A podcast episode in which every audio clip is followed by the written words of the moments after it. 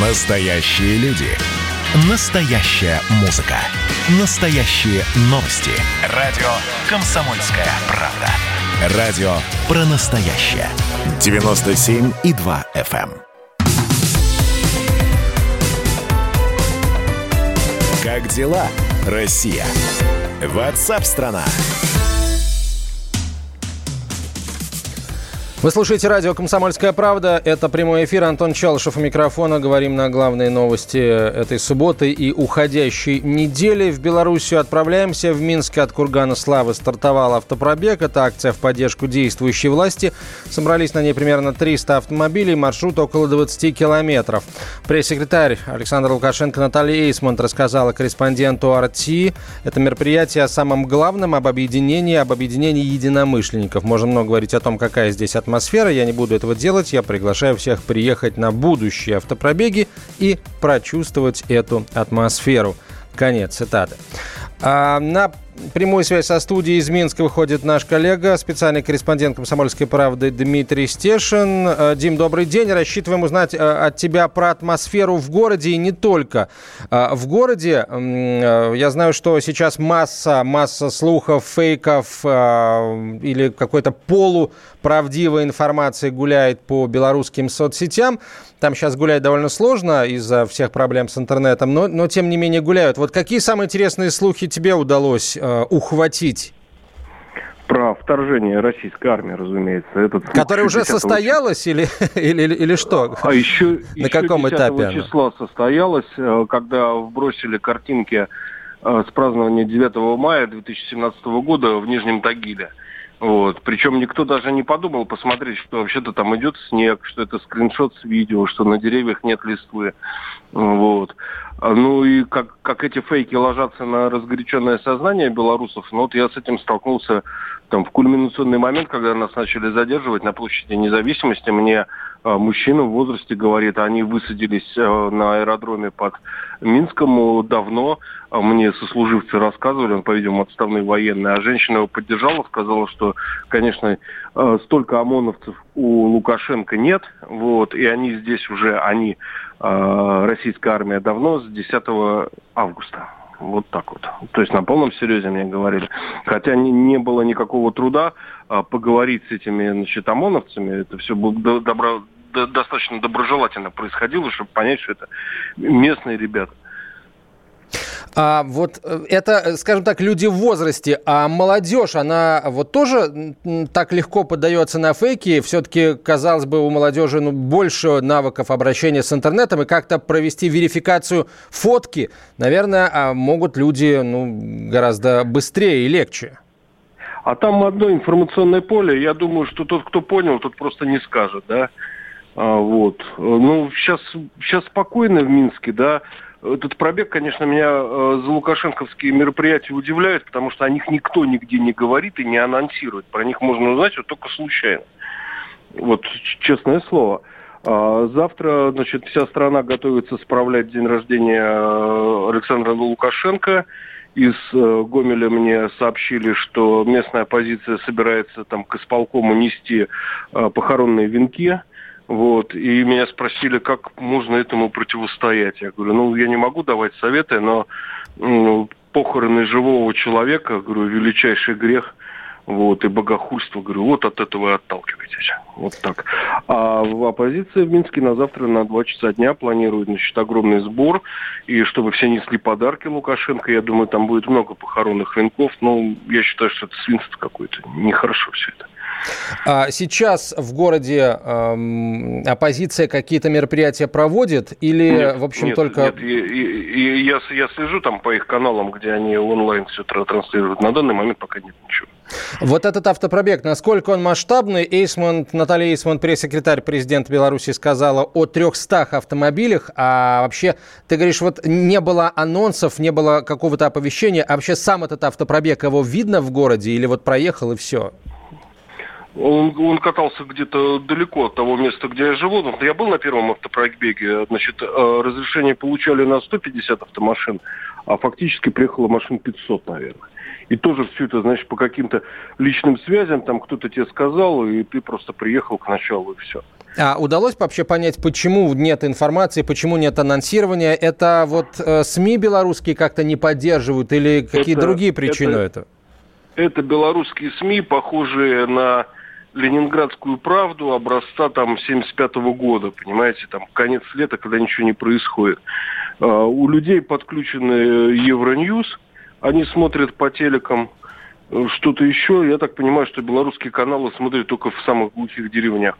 Вот. Люди смотрят э, российское телевидение, вот, все, до, до, до которого могут дотянуться, да. Ну, у многих есть тарелки, интернет-вещания. Вот. А белорусские СМИ из-за того, что они были всю жизнь, все 26 лет э, жутко зарегулированные, абсолютно не развивались, они сохранили вот эту жуткую такую э, позднесоветскую кондовость. Э, они не... Понятно, понятно. Дмитрий Стешин, специальный корреспондент «Комсомольской правды», был на прямой связи со студией, продолжает следить за развитием событий в Беларуси, работает сейчас в Минске. Накануне президент России Владимир Путин заявил, что Москва считает президентские выборы в Беларуси состоявшимися. Об этом глава государства заявил в интервью телеканалу «Россия-1». Путин сказал, что есть основания сомневаться в абсолютной честности тех, кто не согласен с результатами выборов в Беларуси. Белорусские власти пригласили, пригласили БДИ ПЧО БСЕ что же они не приехали? Это сразу нас наводит на мысль о том, что уже была, собственно говоря, заготовлена позиция по результатам этих выборов. Конец цитаты. А, пресс-секретарь президента России Дмитрий Песков ответил на вопрос о возможном визите Владимира Путина в Белоруссию. По его словам, у главы государства таких планов пока нет, сообщает ТАСС. А Светлана Тихановская тем временем допустила участие России в переговорах с белорусскими властями. Экс-кандидат в президенты назвала Россию другом, с которым у белорусской страны сложились тесные отношения. Далее цитата. «Если понадобится международное посредничество, мы, конечно, видим Россию как одного из участников этого процесса. Россия – это страна, с которой мы дружим, с которой у нас тесные взаимоотношения». На прямую связь со студией выходит политтехнолог Сергей Маркелов. Сергей Николаевич, здравствуйте. Добрый день. Как оцениваете усилия э, белорусских властей по сохранению власти? Белорусских властей лично Александр Лукашенко. Ну, вы знаете, с точки зрения экспертизы, с точки зрения политтехнологий и того, что сейчас это как бы с колес все производится – а, повторяю, я был сторонник э, и в ранних комментариях, что вот можем сколько угодно говорить о, о, о заготовленных технологиях цветных революций, но, повторяю, как бы заготовки там не больше половины, а половина это всегда идет экспромт.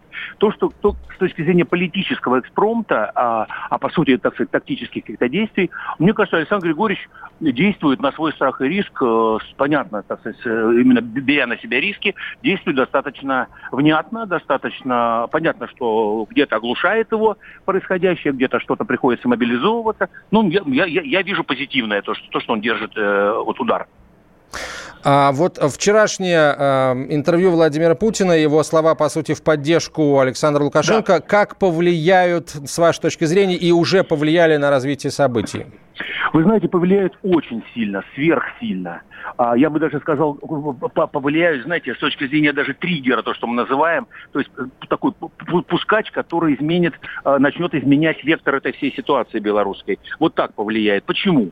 Потому что, безусловно, а, вот, вот это, это, те, те страны, Западная Европа, там, через Западную Европу американцы, которые пытались и пытаться будут, безусловно, через Тихановскую, через вот этот координационный совет, который они пытаются Тихановская, так сказать, сделать для переговоров, с действующей властью, они, э, э, они, они, безусловно, думали и, и, и очень хотят, и очень хотели, и очень будут хотеть в дальнейшем, а, чтобы все происходило с точки зрения влияния на белорусскую ситуацию по их протоколам. То есть по протоколам оппозиции, по протоколам антироссийским, по протоколам а, такого а, заведомо признания действующей власти нелегитимной.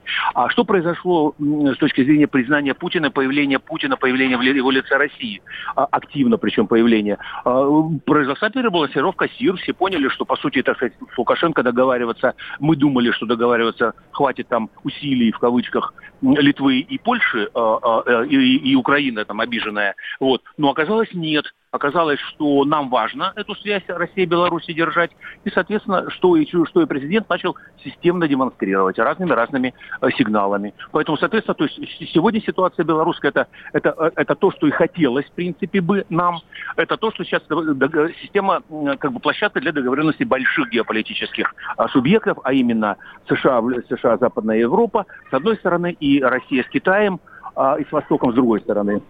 А судьбу Александра Григорьевича Лукашенко дальнейшую попытаетесь а, предсказать или, если угодно, спрогнозировать ее дальнейшие хитросплетения? А, хитросплетений здесь будет, поверьте, немного. А, безусловно, безусловно, сейчас развивается как бы два, два, два, два как бы направления в этой вот в судьбе Лукашенко. Это первое направление убрать вот эту остроту ситуации, перевести все в режим плановой, как мы говорим, плановой политики. Вот а, что, собственно, он и будет, э, что чем, собственно, он занимается, в том числе а, и по нашим рекомендациям. Это, это один вектор. И второй вектор, безусловно, это, это он понимает прекрасно, что нужно, и, и я думаю, президент нашей России ему намек, намекнул прямо, что как бы нужно искать сценарий, а, сценарий лидера после, после Лукашенко. То есть искать преемника, искать какую-то формулу передачи власти. Почему? Ну, потому что там, как быстро это произойдет. Думаю, в год, в год полтора-два уложится. А, думаю, что этого будет достаточно, чтобы Лукашенко все-таки убедить со всеми, со всеми великими гарантиями по его пожизненными э, э, в этих уговорах. И, и, и мы будем заниматься, и мы будем с ним вместе заниматься сценарием по, по, после Лукашенко. Интеграционные после процессы продолжатся российско-белорусские? У нас 30 секунд абсолютно буквально. точно, абсолютно точно. Ничего страшного, что они то, то густо, то пусто у нас проходи, проходили последние годы.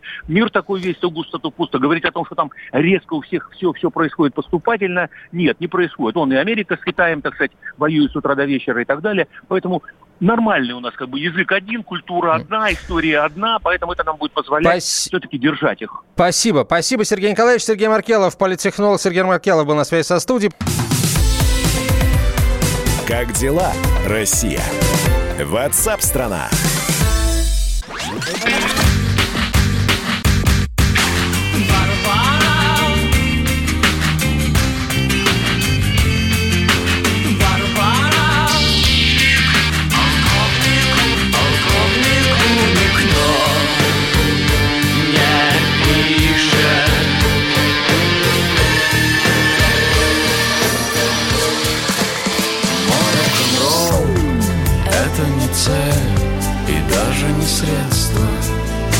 «Комсомольская правда».